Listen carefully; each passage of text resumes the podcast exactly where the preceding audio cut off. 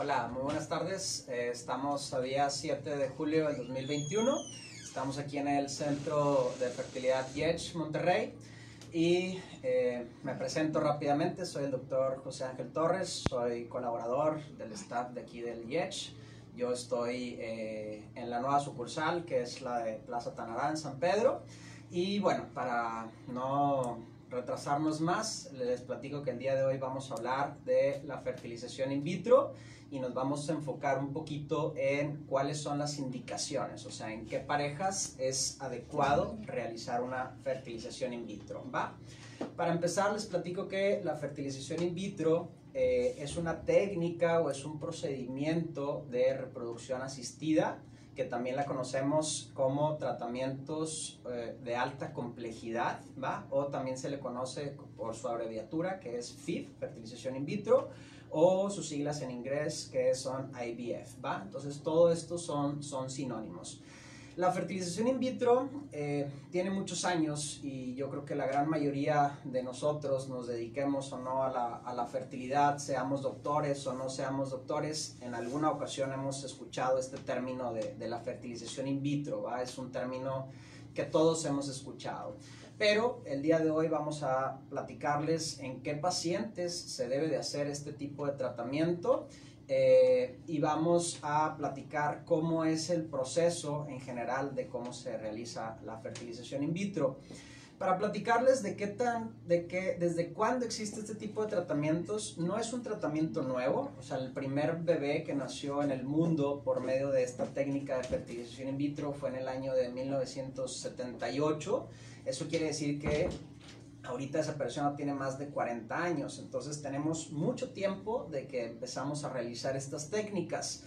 Obviamente con el paso de los años eh, esta técnica de fertilización in vitro ha ido mejorando, han ido mejorando las tecnologías, han ido mejorando los medicamentos, han ido habiendo más investigaciones y poco a poco hemos logrado mejores resultados haciendo este tipo de tratamientos de fertilización in vitro y ahorita vamos a platicar de cuáles son los resultados o cuál es el pronóstico en las parejas que hacen este tipo de tratamientos. Antes de platicarles del, punto principal, que es cuándo está indicado, me gustaría explicarles eh, de manera un poquito detallada cómo es que se hace una fertilización in vitro, todo el proceso, ¿va? Y antes de platicarles, solamente les quiero aclarar una duda que es relativamente común o relativamente frecuente. Es diferente una fertilización in vitro, que es un tratamiento de alta complejidad, y ahorita vamos a ver por qué se llama alta complejidad, es diferente a una inseminación intrauterina, ¿va? Porque existe mucha confusión cuando no estamos muy relacionados con el tema y muchas personas le llaman inseminación in vitro, ¿va? Eh, y son cosas completamente diferentes, son dos tipos de tratamientos diferentes. Ahorita nos vamos a enfocar en la fertilización in vitro. Entonces, ¿cómo saber qué parejas... Eh, van a necesitar una fertilización in vitro? Pues lo primero es que este tipo de tratamientos los tenemos que llevar a cabo eh, personas eh, entrenadas y certificadas en reproducción. ¿Qué quiere decir? Este tipo de tratamientos lo, lo, tienen que hacer los médicos que somos ginecólogos y que después hicimos un entrenamiento o una subespecialidad en biología de la reproducción. Eh, ¿Cómo es, cómo es la, la, fertilización in vitro? Bueno, tú acudes con tu médico, biólogo de la reproducción, él te hace una valoración y él te indica que, que, necesitas una fertilización in vitro, ¿va? Y vamos a platicar del proceso. Una vez que tu médico ya te dijo que, que eres candidato o que la mejor para ustedes como pareja es hacer una fertilización in vitro, es el mejor tratamiento para ustedes, lo primero que se tiene que hacer es reunir una serie de requisitos tanto médicos como administrativos, ¿va? que eso se hace en el centro de fertilidad en donde vayas a realizar el, el tratamiento del procedimiento. Entonces, en el centro de fertilidad se encargan de reunir algunos requisitos administrativos, identificaciones, acta de matrimonio, etcétera, etcétera, y algunos requisitos médicos que son exámenes hormonales eh, para ver cómo están funcionando sus ovarios, exámenes de la tiroides, de la prolactina, exámenes de VIH, hepatitis B, va. Una vez que ya se cumplen todos esos requisitos, tanto médicos como administrativos, el siguiente paso es decidir en base a las características de la mujer qué tipo de medicamento vamos a usar en, ese, en, esa mujer en particular, qué tipo de medicamento, porque existen una variedad de medicamentos, y en qué dosis, ¿va? A esto le llamamos qué tipo de protocolo vamos a usar, o sea, qué, qué combinaciones de medicamentos vamos a utilizar para esa mujer en específico para tener los mejores resultados. Entonces, les entregamos el protocolo, empiezan a recibir medicamentos, que los medicamentos eh, nosotros le llamamos estimulación ovárica, ¿ok? Empiezan a, a, inyectarse medicamentos. Estos medicamentos se inyectan todos los días, se les van dando indicaciones de cómo, a qué hora, cuándo. Y al pasar los días, tu médico te va a revisar para ver cómo los folículos que, que, están dentro de tus ovarios, cómo va ese desarrollo folicular, esa estimulación ovárica, ¿va? La intención es hacer crecer la mayor cantidad de folículos posibles, ¿va? Y el número ideal sería que tuviéramos alrededor de 10, 15, 20 folículos entre los dos ovarios. ¿Por qué digo el número ideal? Porque no siempre eh, los la cantidad de óvulos que tienen las mujeres no siempre nos va a dar para llegar a esa cantidad ideal, pero a mayor número de óvulos tengamos o de folículos que estén creciendo, pues es un poquito mejor el, pronóstico. Una vez que revisamos que esos folículos van creciendo, al momento que nosotros por ultrasonido vemos que los folículos llegan a, a medir aproximadamente 18 milímetros, damos una última inyección, que esa inyección nos sirve para madurar el óvulo o el ovocito que está dentro de los folículos. Y desde que damos esa última inyección hasta que hacemos el siguiente paso, que es la aspiración de los óvulos, pasan alrededor de 35-36 horas, ¿va? Entonces nosotros programamos la aspiración de los óvulos o de los ovocitos ese es un procedimiento que se hace o que se lleva a cabo eh, dentro del centro de fertilidad, se lleva a cabo en un quirófano, se lleva a cabo con, eh, bajo anestesia, bajo una sedación profunda, ¿ok? Lo que hacemos es que guiados por un ultrasonido eh, vamos y aspiramos todos los óvulos o todos los folículos que, que, esa mujer haya desarrollado. Y una vez que ya aspiramos todos esos óvulos de, de ambos ovarios, los pasamos inmediatamente al laboratorio que lo tenemos a un lado del quirófano, ¿va? En el laboratorio eh, los embriólogos eh, se dedican a, a, observarlos, a separarlos, a limpiarlos y a ver cuántos óvulos obtuvimos de esa mujer en particular. Les platicaba que el número ideal eh, que está escrito es, o que todos quisiéramos tener, es tener entre 10 y 15 óvulos en, en, una mujer, ¿ok? Ese es un número que nos da un buen pronóstico. Hay veces que podemos tener un poquito más, ¿va? Hay veces que podemos tener un poquito menos de 10 y no significa que eso sea tan malo, simplemente nuestro, nuestro tasa de, éxito pues puede bajar un poquito. Entonces, un ideal para todos seríamos que tuviéramos entre 10 y 15. Ahora ya tenemos esos óvulos, ya los tenemos en el laboratorio, lo que se hace es que se le pide una muestra de esperma al varón, ¿ok? El varón nos da esa muestra de esperma y eh, cuando tenemos el esperma y ya tenemos los óvulos en el laboratorio, el paso siguiente es la fertilización. ¿Qué quiere decir la fertilización? La fertilización quiere decir que ponemos en contacto el óvulo y el esperma los ponemos en contacto y les ayudamos a que ocurra la fertilización. Una vez que ocurrió la fertilización, que, que puede ser sinónimo a fecundación, ¿va? pero como lo hacemos fuera, le llamamos fertilización in vitro, o sea, ese proceso es tal cual la fertilización in vitro. Ahora sí nos dedicamos a ver el desarrollo de los embriones, ¿ok? Y los embriones se van observando a través de los días y vamos viendo cómo van creciendo, cómo se van desarrollando.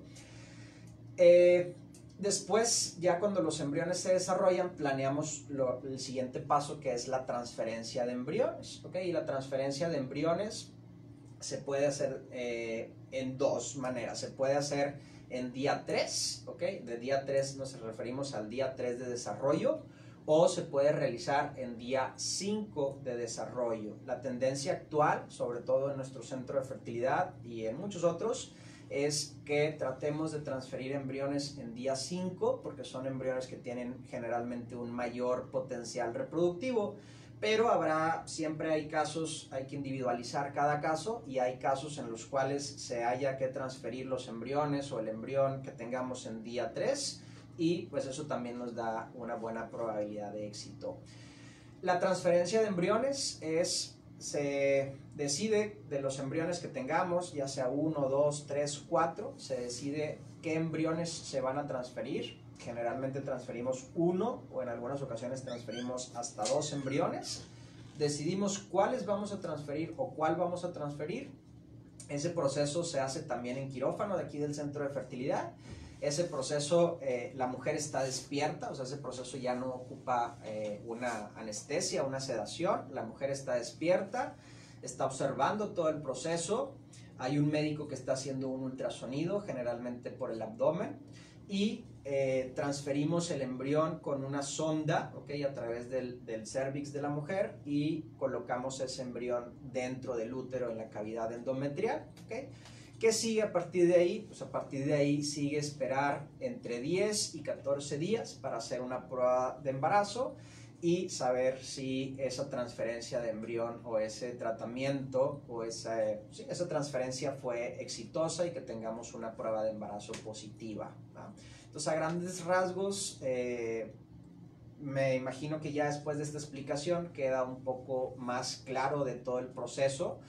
Mm, como les platiqué al principio, no es un proceso tan sencillo, es un proceso que implica eh, habilidades técnicas para hacer todo el proceso que implica mucha tecnología, ¿okay? que implica uso de, de grandes dosis de medicamentos, eh, medicamentos que son de alta tecnología y todo eso en conjunto hace que este tipo de tratamientos de alta complejidad, eh, pues el costo sea un poco más elevado que hacer tratamientos de baja complejidad o de inseminaciones, que es el otro gran grupo de tratamientos que existe, ¿va?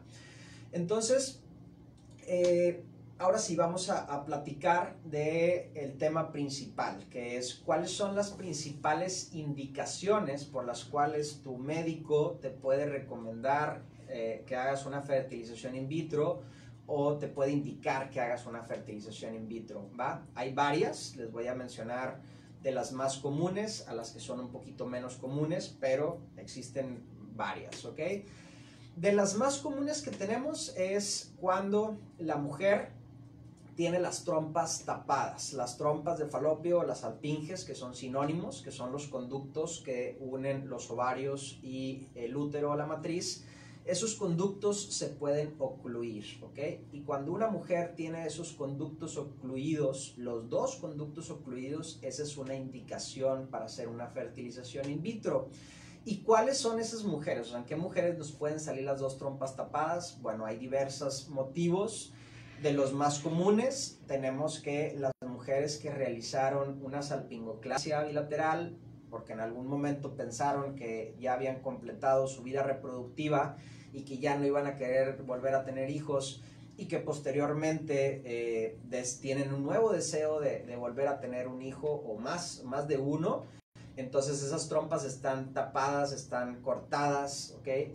Están ligadas y cortadas. Entonces en esas mujeres podemos recurrir a una fertilización in vitro.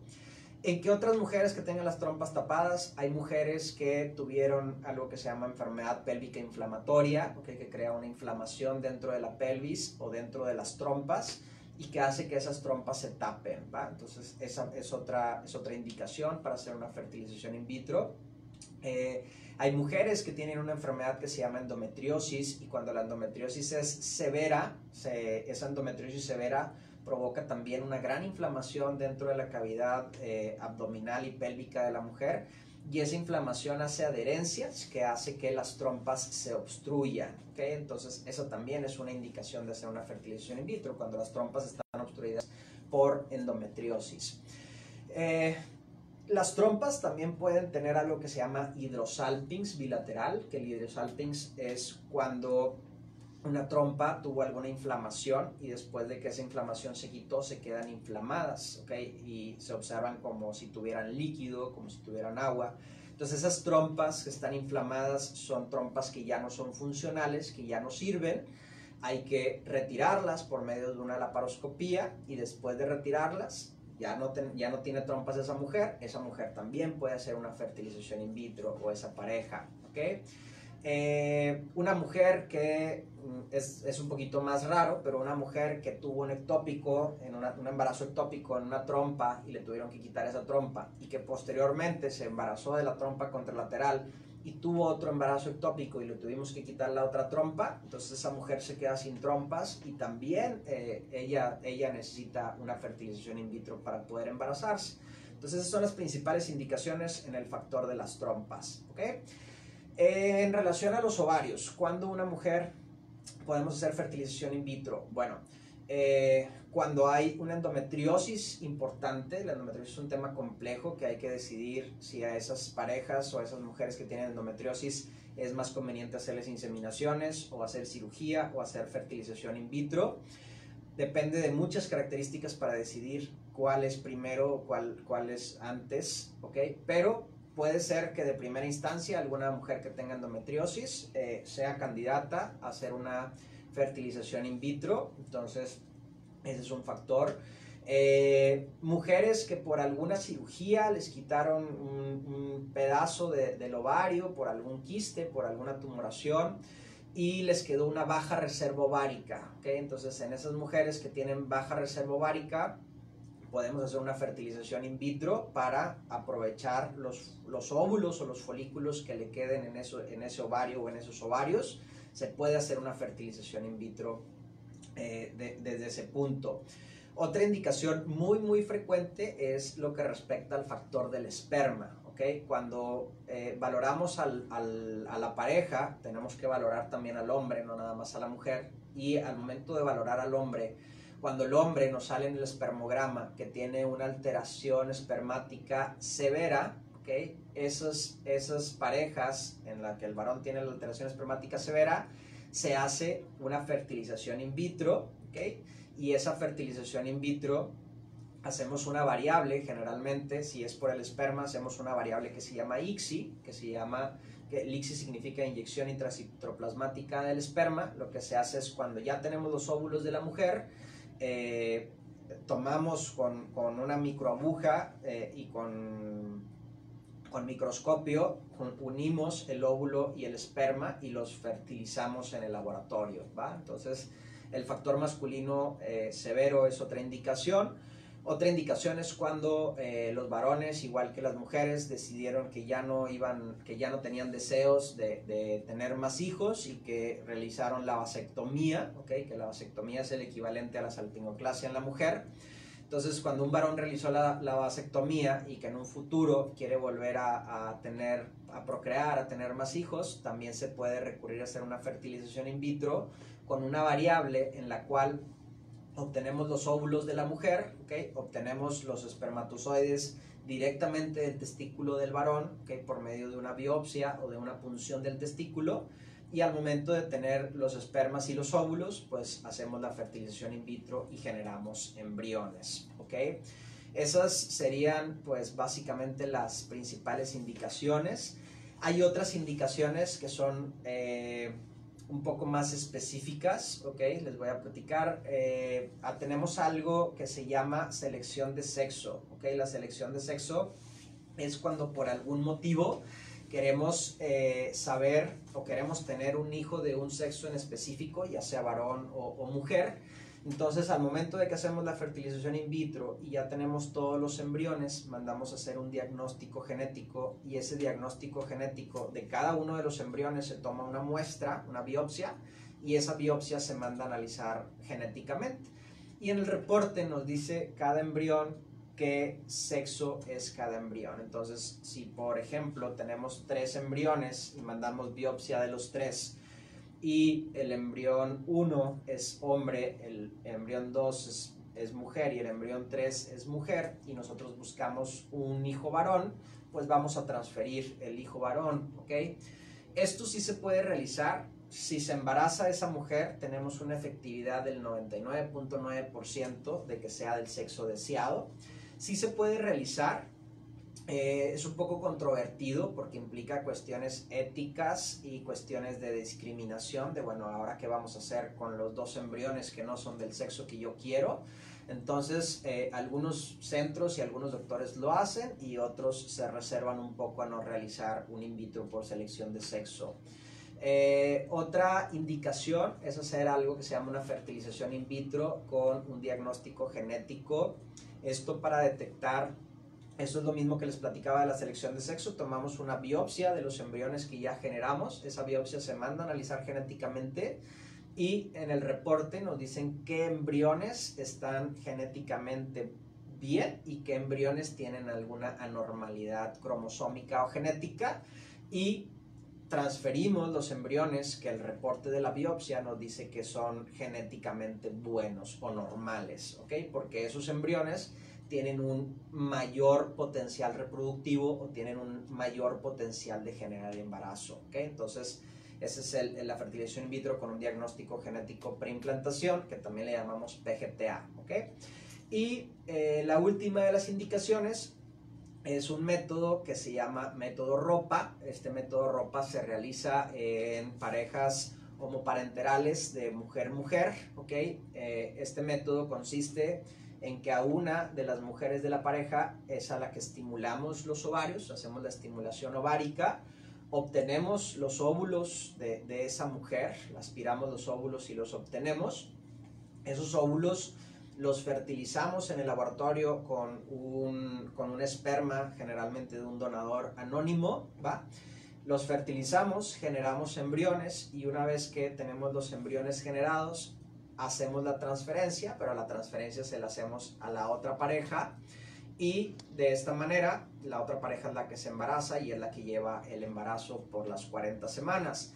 Se dice que en ese tipo de, tratamiento, de técnica que se llama ropa, la mujer que fue a la que le aspiraron los óvulos, pues es la mamá genética, que es la que, la que da los óvulos, es la, la que tiene la información genética por los óvulos, y la mamá que lleva el embarazo, pues es la mamá que le llaman biológica, ¿va? Porque fue la que se le transfirieron los embriones o el embrión y fue de quien nació ese bebé, ¿ok? Entonces el método ropa es otra de las indicaciones. Eh, en general, yo creo que esas serían eh, pues todas las indicaciones que tenemos para el in vitro. Eh, el proceso, pues, ya lo saben, eh, se llama de alta complejidad por lo que ya les platiqué. Es un tratamiento un poco más costoso por todo lo que platicamos, pero gracias a estos tratamientos de alta complejidad de la fertilización in vitro, pues hemos logrado que muchas parejas eh, cumplan su sueño, cumplan su objetivo de llegar a ser papás que si no tuviéramos a la mano esta tecnología y no tuviéramos a la mano este tipo de tratamientos, pues realmente esas parejas sería eh, sumamente difícil o imposible que, hubieran sido, eh, que hubieran logrado ser, ser papás, ¿verdad? Entonces, eh, en general, no sé si, si por ahí hay alguna pregunta, alguna duda del proceso de fertilización in vitro, de las indicaciones que les mencioné. Eh, para poder platicarlo y poder resolver por ahí las dudas que, que, se lleguen a presentar. No sé si alguien... Tenemos varias preguntas, doctor. Ajá. ¿Me puedo embarazar con un, teniendo solo un ovario? Sí te puedes embarazar teniendo solo un ovario. Eh, un ovario es más que suficiente hay que valorar lo demás, o sea, no solamente es un ovario, o sea, obviamente es, es, importante que nada más tengas un ovario, pero con ese ovario es más que suficiente para ahí tener suficientes óvulos y que te puedas embarazar. Acá lo que hay que decidir es si la trompa que tienes de ese lado está permeable o está destapada para poderte embarazar por, de manera natural o, eh, o con inseminaciones o si esa trompa donde tienes ovario está ocluida o está obstruida o está tapada, pues tendríamos que recurrir a una fertilización in vitro. Pregunta una paciente si se puede embarazar. Eh, ella comenta que tiene diagnóstico de artritis reumatoide. Tiene tres meses tomando ácido fólico y aspirina y pregunta que después de cuánto tiempo intentando es recomendable realizar el in vitro. Eh, Mira, las mujeres que tienen enfermedades autoinmunes como artritis reumatoide, eh, necesitamos un manejo multidisciplinario. ¿Qué quiere decir esto? Que necesitamos estar en contacto con tu médico internista reumatólogo, que es el que debe de tener el control de, tu enfermedad de la artritis. Una vez que tu enfermedad de la artritis ya está controlada y que ya está en remisión, entonces el, el reumatólogo te va a dar el visto bueno para que puedas buscar el embarazo. Entonces es momento de que cuando esté en remisión puedes acudir con un experto en fertilidad, un biólogo de la reproducción, para que te valore, para que vea cómo están funcionando tus ovarios, para que vea, o sea, para que te haga una valoración integral eh, de usted y de su pareja y en base a eso poder recomendarte eh, o ayudarte a, a, que logres tu embarazo lo más pronto posible. Entonces sí se puede. ¿Me puedo embarazar si tengo solo una trompa obstruida? Si tiene una trompa obstruida y la otra está embarazada, sí, claro que se puede embarazar. Igual, si tiene una trompa destapada y todo lo demás está en orden, eh, pudieras embarazarte de manera espontánea. Eh, la segunda opción sería hacer tratamientos de eh, inseminación y la tercera opción sería hacer tratamientos de fertilización in vitro. ¿Cuánto tiempo tarda el proceso? El proceso para la fertilización in vitro, más o menos en lo que se reúnen los trámites administrativos y médicos, se tarda un mes en, reunir todos esos, esos requisitos administrativos y el tratamiento desde que empezamos la estimulación ovárica hasta la aspiración de los óvulos y la transferencia de los embriones dura más o menos 15 días y los siguientes 15 días son para esperar a ver si tenemos una prueba positiva. ¿Qué tan alta es la posibilidad de un embarazo si tengo salpingo? La posibilidad de embarazo depende mucho, que, lo hemos platicado en otras ocasiones, pero la posibilidad de lograr un embarazo depende mucho de la edad de la mujer, ¿ok? Entonces, eh, si es una mujer de 35 años o menor y hacemos una fertilización in vitro, la posibilidad anda en los 40-50%, o sea, la mitad se va a embarazar si la mujer tiene en general entre 35 y 37 años, eso hace que baje la posibilidad a un 30-35%. Si la mujer tiene entre 37 y 39 años, baja la posibilidad a un 20-25%.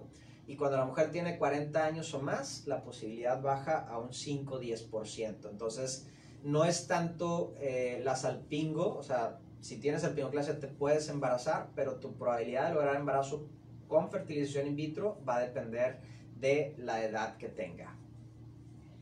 ¿Qué tanto se convierte en un reto para ustedes lograr un embarazo en mujeres mayores de 40 años con sus propios óvulos? Sí, es un tema controvertido. Obviamente sí se puede, era lo que les explicaba ahorita. El, factor o uno de los factores más importantes en fertilidad es, es la edad de la mujer. Eh, sabemos que cuando la mujer llega a los 40 años eh, y hacia arriba, okay, la posibilidad de lograr un embarazo cada vez es un poco más difícil.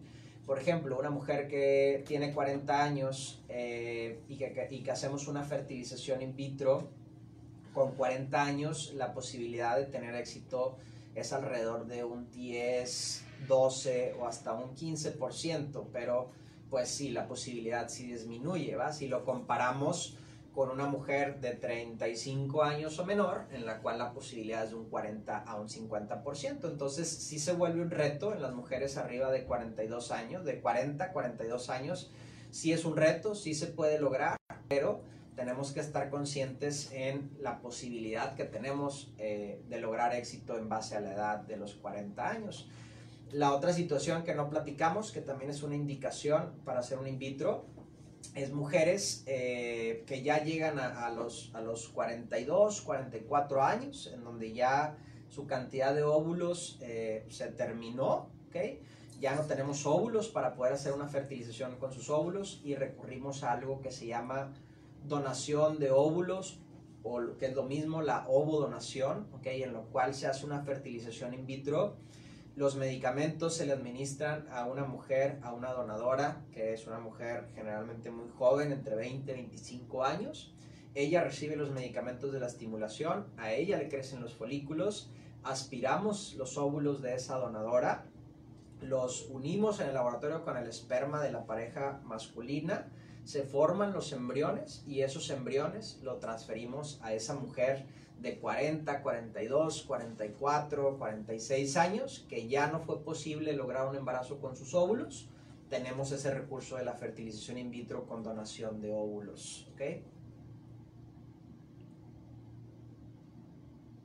A mí me realizaron la salpingo después de cuatro años. Después de cuatro años me recanalizaron, pero no funcionó. Padezco de quistes que desaparecen solos. ¿Es recomendable el in vitro? Sí, las dos técnicas eh, para mujeres que tienen salpingo, eh, hay dos técnicas en general. Eh, una es la fertilización in vitro y otra es la reversión de la salpingoclasia o la recanalización tubaria. Entonces, si a usted ya le realizaron la recanalización tubaria y no tuvo un resultado exitoso, pues lo siguiente sería pensar hacer una fertilización in vitro. Porque cuando la pareja sale bien en los estudios y, y no sale embarazada, edad 22 años, nunca se ha cuidado con nada y es regular?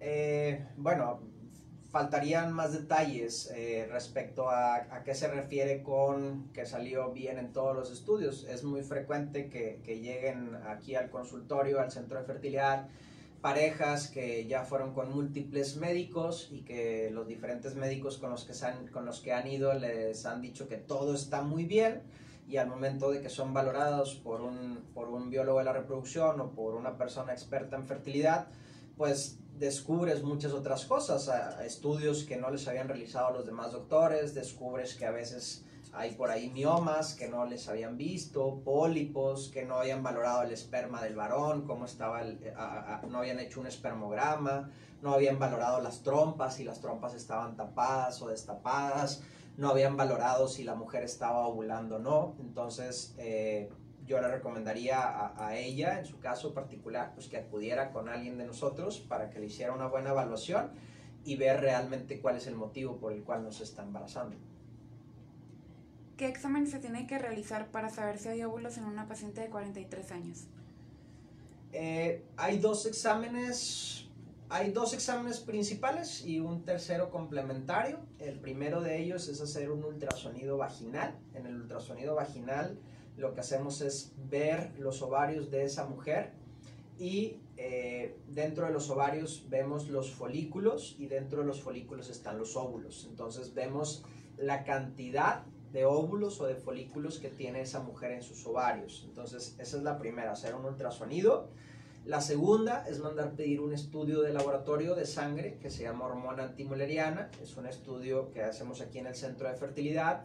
Se saca una muestra de sangre, nos dan un número y en base a ese número nosotros sabemos qué tantos óvulos le quedan a esa mujer. Y el tercer estudio, que ya está un poquito más en desuso, pero ocasionalmente seguimos recurriendo a él, es hacer un perfil hormonal donde nos reporten una hormona que se llama FSH y en base al valor de esa hormona FSH también podemos predecir cuántos folículos o cuántos óvulos le quedan a esa mujer. Entonces, los dos exámenes principales, ultrasonido y hormona antimuleriana, y en algunas ocasiones pedir un, un perfil hormonal femenino o una FSH. Por último, ¿el sobrepeso es problema de no poder embarazarse y si su ciclo no es regular? Sí, el sobrepeso y, la obesidad eh, sí, es una, sí es una causa muy frecuente, eh, sobre todo de alteraciones en la ovulación. O sea, generalmente la mujer que tiene sobrepeso y que tiene obesidad, eh, sus ovarios no funcionan correctamente y no están liberando o no están teniendo ovulación todos los meses y esa alteración en la ovulación okay, provoca que las mujeres con sobrepeso o obesidad sea muy frecuente que tengan problemas de infertilidad porque no están ovulando, batallan para embarazarte y ese hecho de que no estén ovulando también les genera muchas irregularidades menstruales. Son mujeres que a veces eh, reglan muy seguido, a veces se tarda mucho tiempo en, en, venir la regla, a veces su menstruación es muy abundante, a veces solamente es manchados, todo eso nos habla de mujeres que tienen alteraciones en la ovulación, que no están ovulando mes a mes. Por último, ¿nos puede compartir dónde se encuentra el centro, doctor? Eh, nosotros tenemos varias sucursales del centro de fertilidad. El centro de fertilidad eh, aquí donde estamos ahorita, que es la, matriz, que es en el tercer piso del Hospital Ginequito Monterrey, sobre la Avenida Hidalgo. Eh, la segunda sucursal que tenemos es en San Pedro, que es en Plaza Tanará, en el local 115. Y la tercera sucursal que tenemos aquí en Nuevo León eh, es en la plaza comercial que está enfrente del Hospital Hospitaria. Eh, ahí también tenemos un local que es el, el Escobedo. Entonces, en cualquiera de los tres lugares eh, nos pueden encontrar para apoyarlos en, en sus temas de, de, fertilidad e infertilidad. Muy bien, pues muchas gracias para servirles.